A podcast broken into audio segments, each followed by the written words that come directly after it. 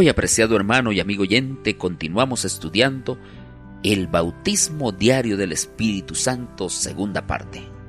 Y hoy vamos a comprender un poco más de su significado. Vamos a orar.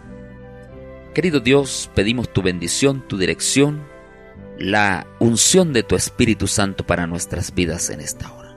Que podamos entender el mensaje que tienes para nosotros. Llénanos de tu paz, de tu perdón y de tu amor. Lo agradecemos en Cristo Jesús, tu Hijo amado. Amén. Realmente el bautismo en el Espíritu Santo no es una experiencia separada de la que solo se experimenta el día del bautismo. Esta, apreciado hermano, es una continuación y la renovación de esa experiencia. La enseñanza bíblica nos dice un Señor, una fe y un bautismo en Efesios capítulo 4 versículo 5. Pero viene una pregunta muy interesante. ¿Qué significa ser bautizado en el Espíritu Santo diariamente? El libro La Venida del Consolador, página 150, nos dice, el bautismo del Espíritu Santo es la comunicación de la vida de Dios a la naturaleza humana. Es la entrada de Dios mediante el Espíritu para habitar en el alma. No es sinónimo de manifestación de los dones del Espíritu. Es radicalmente diferente de la mera apariencia espiritual. Es aquella presencia que expurga, limpia, consume y produce energía como si fuese fuego. También el libro Palabras de Vida del Gran Maestro, la página 105, dice que diariamente Jesús recibía un nuevo bautismo del Espíritu Santo y entonces salía para predicar y dar testimonio. Él vivió, pensó y oró no para sí mismo, sino para los demás. De las horas pasadas en comunión con Dios, Él volvía mañana tras mañana para traer la luz del cielo a los hombres. Diariamente recibía un nuevo bautismo del Espíritu Santo y en las primeras horas del nuevo día Dios lo despertaba de su sueño y su alma y sus labios eran ungidos con gracia para que pudiese impartirla a los demás. Lo que Dios nos está diciendo es que el Espíritu Santo es el agente de la redención. Él es quien toca y atrae a las personas para Jesús. El apóstol Pablo dice que si alguien no tiene el Espíritu Santo no es de Jesús. Dice la palabra, mas vosotros no vivís según la carne, sino según el Espíritu, si es que el Espíritu de Dios mora en vosotros. Y si alguno no tiene el Espíritu de Cristo, no es de él. Romanos capítulo 8, versículo 9. La promesa de Cristo que se cumplió en la vida de la iglesia primitiva y que también se está cumpliendo en nuestros días, no podemos dejarla a un lado.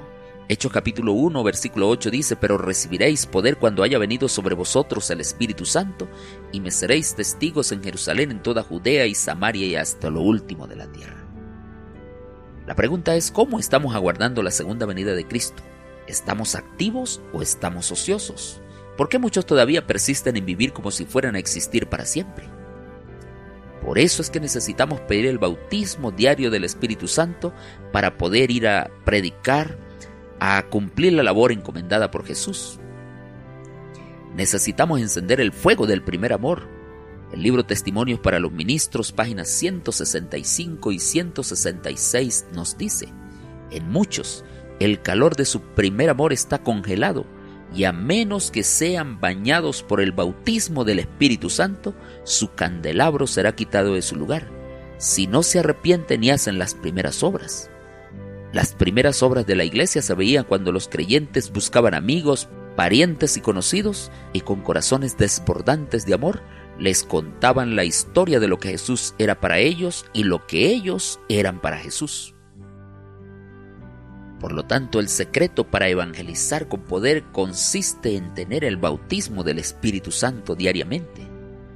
El libro Testimonios para los Ministros sigue diciendo en la página 459, han de colocarse a sí mismos en estrecha relación con el gran Maestro para que puedan ser enseñados diariamente por Dios.